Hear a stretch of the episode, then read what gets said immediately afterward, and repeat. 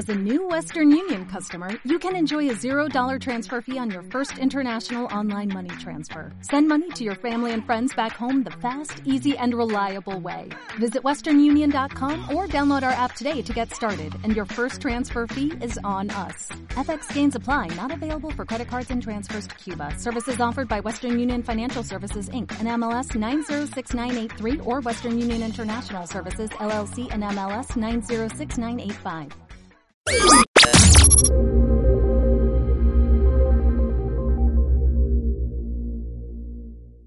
Sean bienvenidos al podcast número 7 de Quinta Deportiva.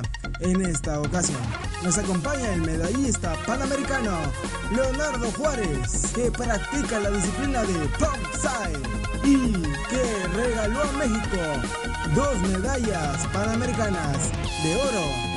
Y hoy nos platica un poco de su trayectoria deportiva y de sus logros obtenidos. Solo aquí en Quinta Deportiva. Comenzamos.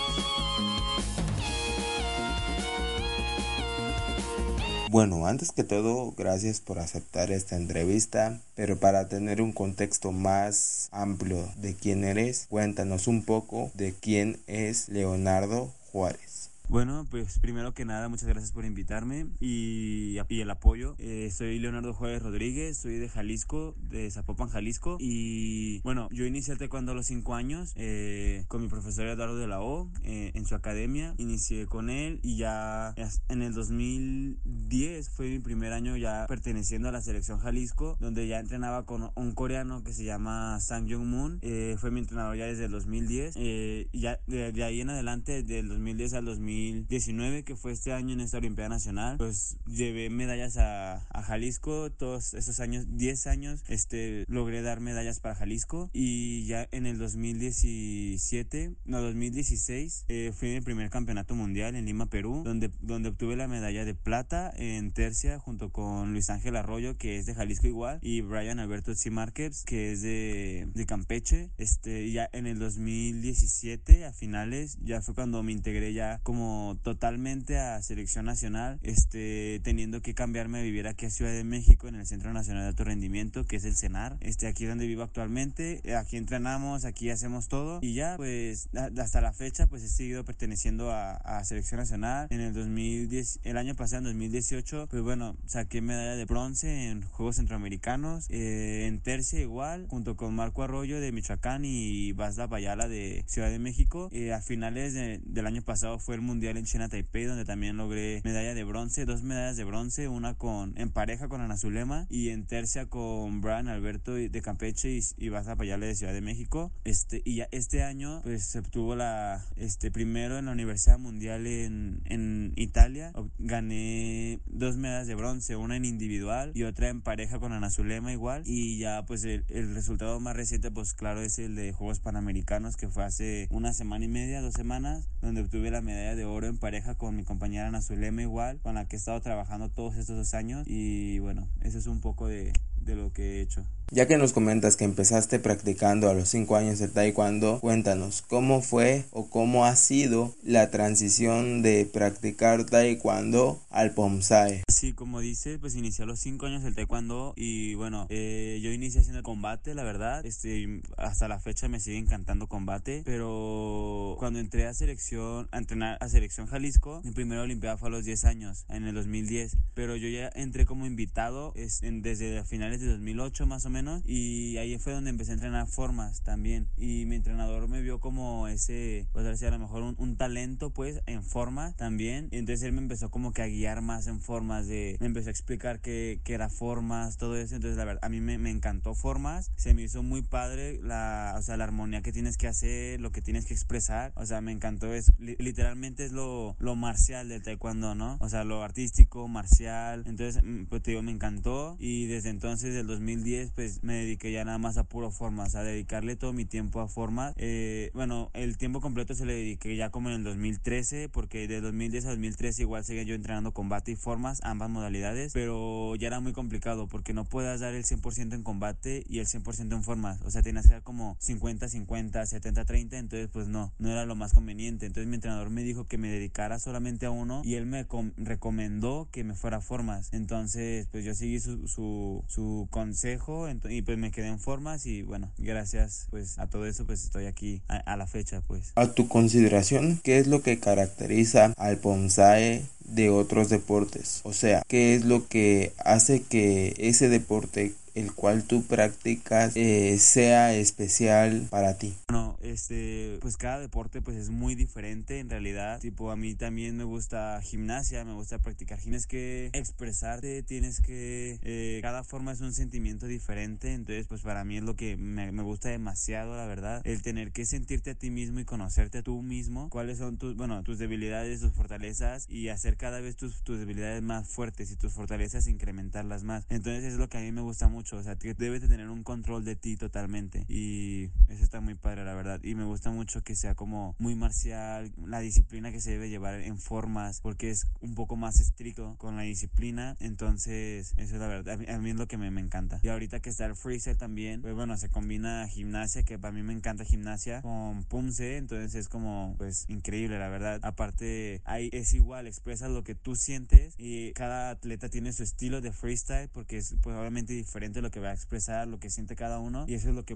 es, es muy padre, pues, ves como la, la energía de una persona representada en, en, una coreografía. Entonces está muy padre. Ya como seleccionado nacional en la variante de formas, ¿qué tipo de obstáculos has tenido que sortear para llegar hasta donde estás ahora? Yo creo que los obstáculos, o sea, más difíciles que he tenido, pues siempre yo creo han sido las lesiones. Eh, pues como todos los deportistas, yo creo lesiones, a lo mejor unos problemas familiares o, o cosas así que tú tienes que estar trabajando, obviamente. Pero pues bueno, siempre hubo un apoyo de todos los compañeros, de todas las personas que estuvieron atrás, o sea, van apoyándome, eh, que no se ven en el momento de un resultado, como mi psicóloga, mi nutriólogo, eh, nuestros preparadores físicos, o sea, todos ellos que formaron parte de, de, esta medalla, este, pues siempre estuvieron ahí apoyando en, en cualquier obstáculo, entonces se hace como que menos difícil superar ese obstáculo, porque pues a fin de cuentas, pues no estamos solos, siempre estamos con un equipo que está apoyándonos a más no poder, entonces pues siempre se pudo sobresalir a esos obstáculos. Aprovechando que ya has disputado algunas competencias internacionales de tu disciplina, eh, ¿nos podrías compartir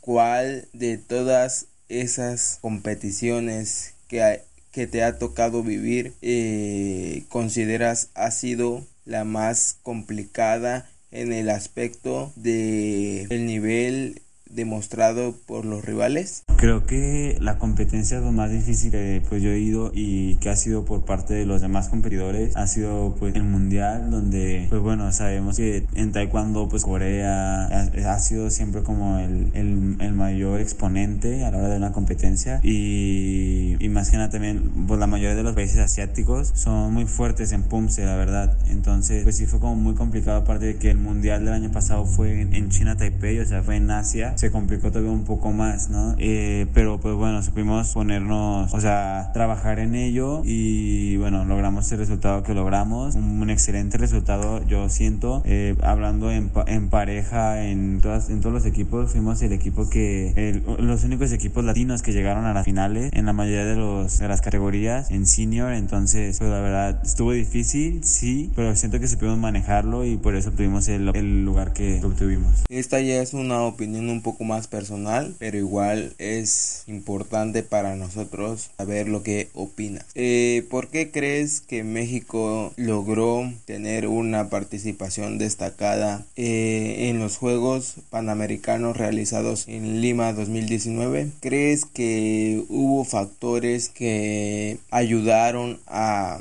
que México y sus deportistas lograran o se inspiraran para lograr esa histórica participación? Bueno, yo creo que, bueno, como dices, fue un resultado histórico, la verdad, estuvo súper padre eso, que hubo demasiadas personas que rompieron récord, todo eso, y yo siento que, bueno, es que atrás de todo eso siempre está el apoyo de todos, ¿sabes? Este, obviamente también todos los deportistas queremos cumplir ese sueño, tenemos el sueño de competir en Juegos Panamericanos y no solamente competir, sino dejar historia. Yo creo que en cada atleta está esa mentalidad de si vas a Juegos Panamericanos, vas a ir a dejar historia y vas a dar tu 100, 200%. No, no te vas a, no te vas a rendir tan fácilmente ni te vas a, ni vas a dejar todo a un lado tirado. o sea, vas ya muy mentalizado y eso se, se trabaja, se estuvo trabajando todo este tiempo el llegar a Juegos Panamericanos y, y, dar un buen papel, representar con todo orgullo a México. Eh, a fin de cuentas los mexicanos somos unas personas muy aguerridas, no se dejan caer tan fácil. Entonces, pues yo creo que el resultado que se dio ahorita, que fue histórico, fue gracias pues a todo México en sí, o sea, fue gracias a los deportistas que estuvimos súper eh, enfocados en lo que teníamos que hacer, eh, en cumplir nuestros sueños, porque son metas personales que cada uno tiene y pues el apoyo de todo México que también siempre estuvo al pendiente, te digo, todo el equipo multidisciplinario, todas esas personas que estuvieron ahí ayudando, pues, o sea, fue más que nada eso y, y el enfoque que tuvo cada atleta.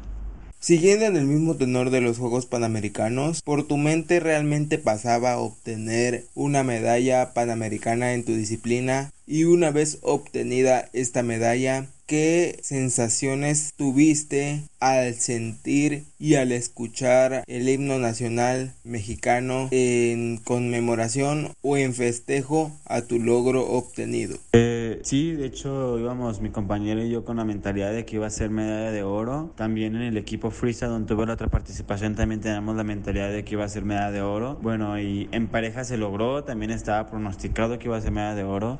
Entonces ya este, logramos ese resultado. En equipo, bueno, nos quedamos en cuartos por un, una por un incidente que pues que ocurrió ahí con una integrante del equipo pero pues bueno son cosas que pasan en el deporte y pues bueno a, seguir trabajando. Pero sí con la medalla en la pareja eh, pues como dices en el momento de escuchar la bandera a perdón ver tu bandera a lo alto escuchar tu himno nacional no, pues te llena de, de, alegría, la verdad. Yo estaba casi llorando en el podio, fue una sensación increíble. Y más que nada, bueno, empiezas a recordar en ese instante todo, todos los sacrificios que hiciste, bueno, todo el entrenamiento que llevaste, todo el tiempo que, se, que le dedicaste para poder lograr ese resultado. Entonces, pues te enorgulleces, ponle a, lo mejor yo mismo de que lo logré. Eh, obviamente también súper agradecido con todas las personas que estuvieron ahí. Como te digo, fue un equipo muy grande el que estuvo apoyándonos. Entonces, pues es una felicidad increíble. Más que nada, lograste cumplir tu objetivo. Mi meta que yo tenía que era tener juegos, medalla en Juegos Panamericanos. Entonces, pues es algo increíble.